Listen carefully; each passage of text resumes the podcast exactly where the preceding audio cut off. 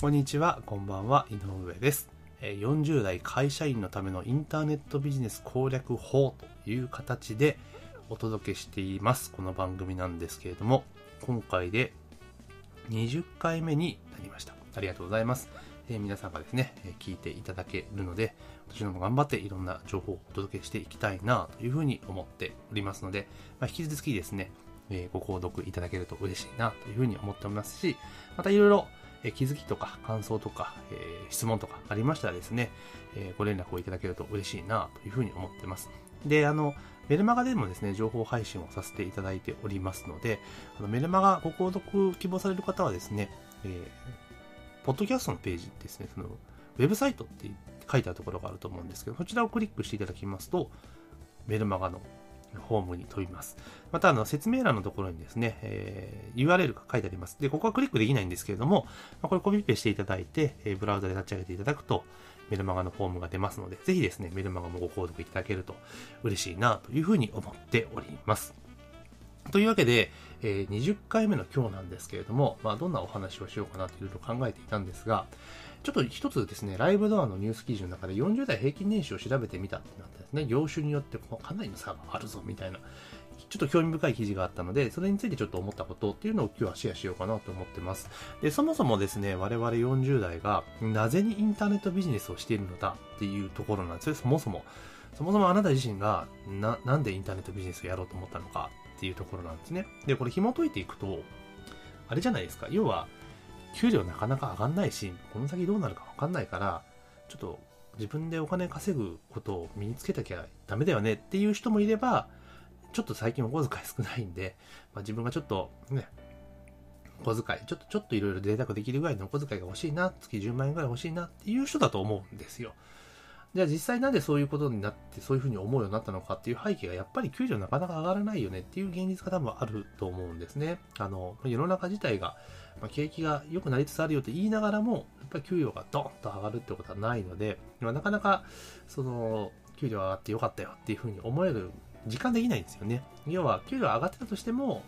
そのね、社会保障料が上がったりとか、そういった分で実は可処分所得所得は下がっているという状況なので、まあ、なかなかそういう体感ができないのかな。で、それ見ていただくので、じゃあ、我々40代の平均年収って、いくらなんだっていうところなんですね。見ていくと、40代前半、40から44歳が459万円なんですね。で、男性が568万円、女性が290万円。このちょっと差がありますよね。で、えー45から49の後半でいくと、えー全体が491万円、男性が638万円、女性が292万円と。やっぱり男女で非常に倍、ほぼ倍ですよね。倍ぐらい開いているというような状況なんですよね。まあこの辺っていうのはまあいろいろ、まあ女性の場合は、あの、一旦産休されて退職されちゃう方も結構多かったりするので、まあ、で、再就職したらやっぱりなかなか上がっていかないという現実もあるので、まあこう金額になってるのかなと思いますが、まあ男性でもその、で40代前半で500万中盤、えー後半でも600万円前半ぐらいなので、やっぱりかなり厳しいのかなというふうに、えー正直思ってます。でまあ、前年よりね、ちょっと増えてるそうなんですよ。まあ、ただ、えー過去15年間、2010年5年の過去15年間はずっと減り続けているというような状況なんですね。で、じゃこの傾向たまたまじゃ今若干ちょっと明るい兆しだよねって言ったところで、まあ、この先って日本経済って結構微妙じゃないですか。だから、まあ、劇的に給料がバブルの時のように上がっていくってことはまずないですよね。まあ、そうなってくると、じゃ実際やっぱり自分の手でお金を稼いでいく、ね、売り上げを立てていくっていうスキルを持ってた方が、やっぱりいいのかなと。で、お金ってその、なんだろう、日本人って結構お金お金するとなんだみたいな感じはあると思うんですけれども、やっぱり突然のことが当たり前ですが、あるよりないよりあった方がいいって決まってますよね。で、あった方がやっぱ選択肢がすごく広がるんですよ。だからお金があるからなんか贅沢するとかではなくて、その、ある程度のお金があることによって自分が選べる幅っていうのは非常に広がりますよっていうことなんですよね。だから、普通、例えば普通のサラリーマンやったら、まあ、全部で選択肢が5個しかない中で1個選ばなきゃいけないっていうのが、まあ、ある程度お金を持つことによって選択肢が100個あって、その中から30個選べますよみたいなことになるんですよね。なので、そのまあツールとしてやっぱりお金っていうのはないよりあった方が当然いいっていうところなんです。だまあ、日本人って結構お金を持っちゃなんか悪いよねみたいなとこあるんですけど、それは全然そんなことなくて、むしろ自分が豊かになって、その大きな心を持つってことを考えたら、やっぱりある程度持つべきかなというふうに思っています。で、その、結局だから40代後中盤から後半っていうところって、から50代にかけてっていうのは、まあ、一般的な家庭で言ったら、ちょうどお子さんがですね、まあ、中学、高校、大学というふうに行く年代になると思うんですよね。で、そうなってきたときに、じゃあ、大学の授業料って年間、今どうだろう？多分初年度だって150、60万かかりますよね？っていうことなんですよ。150、60万かかって、で、かつ、地方とかな、地方の方で、例えば下宿とかになっちゃったら、まあ、さらにドンって乗るわけじゃないですか。そしたらもう完全にその、なんだろう、年収の半分ぐらいがその子供の教育費とかになっちゃうわけじゃないですか。で、かつ、それが2人とかになったらもうほぼほぼなんか稼いだ分全部教育費かよ、みたいな、やっぱ状況になっちゃうんですよね、今だと。だからやっぱり、その、自分の子供たちの選択肢を増やすっていう意味でも、その、頑張って所得を増やしていくってことは必要なのかなと。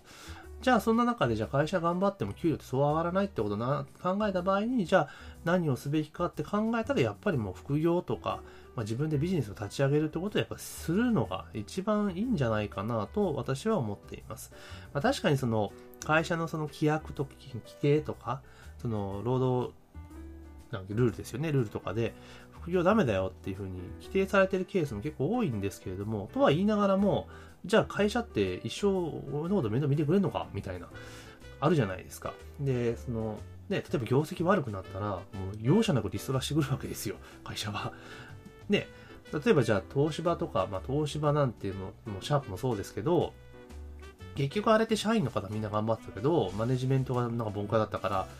会社は経営危機に陥ったわけじゃないですか。で、結局なんか、ね、辞めさせられるのは40代とか50代ですよねっていう話なんですよ。だから、そのやっぱりその自分でいつ何時どうなるかなんてわかんないから、やっぱり稼ぐっていう力っていうのは身につけとかなきゃいけないんじゃないかなっていうのは本当ここ最近強く思うようになりました。えー、確かにですね、私自身も今サラリーマンやってまして、まあ、おかげさまでその平均年収と比べればそこそこいいお給料はいただいているます。でも、でもそれもいつまで続くか正直わかんないじゃないですか。なので、やっぱり自分でやっぱり稼ぐって力を身につけていくってことが、やっぱり重要なのかなというふうに思っています。で、多分今後ですね、あの前回の音声でも話しましたけど、まあ、労働制約みたいなところがですね、副業 OK ってしてますよね。で、これやっぱ今後加速してくると思うんですよ。副業 OK みたいなところが。そしたらやっぱ一大マーケットができてくるので、まあ、そこで仕掛ける側に回るのか、仕掛け、仕掛けられる側に回るのかってことがやっぱ重要になってくると思うんですね。だから、まあ、今、現在あなた一歩リードしているっていう状況の中であるわけですから、やっぱりここできちっとですね、ある一定の特定のノウハウを学んで、で、ある程度自分で稼ぐっていうね、実績と力をつけた上で、まあ、来たるべきタイミングに備えるといいんじゃないかなというふうに思っています。本当ね、業種別で見ていくと、あれですよね、飲食サービス業とかって233万円なんですよね。40代。まあ、そもそも40代少ないんじゃないかっていう疑惑もあるんですけれども、でも233万円って、なんかフリーターとかでも頑張れ俺が言えちゃうんじゃないかなっていうふうに思ったりするんですよね。で、あとはその介護とかそういうのとか見てもやっぱりそんな高くないんですね。で、一番マックス高いのが、電気ガス、まああれですよね、インフラ系ですよね、696万円。それがやっぱ一番で、金融保険業で620万円ですから、まあ、その他の業種でいくともう500万切ってるんですよね。そう考えると結構ほんと真剣にですね、考えた方がいい時期に来てるんじゃないかなというふうに思っています。で、実際今インターネットが普及している現代においてはですね、本当にちょっと、えー、頑張って知識を持ってですね、実践すればですね、えー、月10万円ぐらいは多分軽く稼げるようになる状況なんですね。ですから、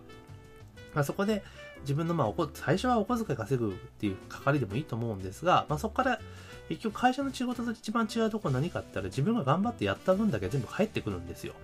だから例えば会社の給料って、えー、まあ、1年頑張った結果が1年後に査定で上がるみたいな感じじゃないですか。でも上がっても月8000だぞみたいな。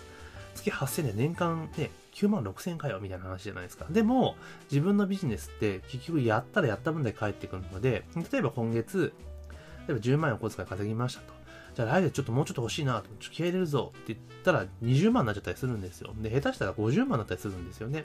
まあ、そんだけレバレッジが効く、自分でビジネスをやるっていうことはレバレッジが効くんですよ。でかつ、まあ、当然責任は自分に追ってかかってきますけれども、会社の仕事を100頑張っても、例えば年間9万6千しか上がらないよ。でも、自分でやるビジネスっていうのは死、本当死ぬ気でやったら、まあ、それこそですね、年間1000万が稼げちゃうこともあるんですよ。その夢みたいなことがあり得る世界なんですよね。まあ、そう考えたときに、じゃあ自分はこの先、えー、ちょっとね、会社でいつまでもおんぶに抱っこっていうわけではなくて、やっぱり自分のスキルを磨き続けてですね、まあ、自分の手で稼ぐっていうことを、やっぱりこだわってやってた方がいいんじゃないかなというふうに私は思っています。なので、まあ、今回ちょっと20回目というところなので、まあ、そもそもなんで我々が こういう副業とか、えー、ネットビジネスを攻略するのかっていうところを一回立ち返ると、やっぱそういうことだと思うんですよ。まあ、この不透明な世の中を、まあ、生き抜いていく中ではやっぱお金は必要ですし、まあ、自分の家族とか、子供たちですよね。これやっぱりの選択肢を広げるっていう意味を考えると、やっぱりないより絶対あった方がいいですから、じゃそれをやるために会社の仕事を、まあ、頑張ったとしても、やっぱなかなか伸びないよねと。だったら自分でやっぱ稼ぐっていうことを身につけて実践した方がいいんじゃないかなというふうに思ってますので、まあ、今後もですね、そういった情報をお届けしていきたいというふうに思っております。で、まあ、いろんなですね、えー、具体的な実践事例みたいな細かい話は、あの、冒頭にもお話しさせていただきましたが、メールマガジンでお届けさせていただいておりますので、このポッドキャストページの、えー、上のロゴですね、画像の下のあたりにですね、えーリンクって書いてある、そのウェブサイトって書いてあると思うんですそこをクリックしていただきますと、メルマガの登録フォームに飛びます。で、あと、あれです。あの、説明欄にもですね、URL を記載させていただいてますので、まあ、そちらをクリックしていただきますと、メルマガのフォーム飛びますので、ぜひですね、そちらの方からメルマガをご登録いただければというふうに思っております。で、今回20回目になりましたけれども、まあ、21回目、22回目と、どんどんどんどん続けていきますし、どんどんどん頻度を上げてお届けしていきたいというふうに思っております。で、音声を聞かれまして、えー、気づき、質問、えー、等ありましたら、遠慮なくですね、ご連絡いただければというふうに思っております。というわけで、えー、第20回目の音声は以上になります。ありがとうございます。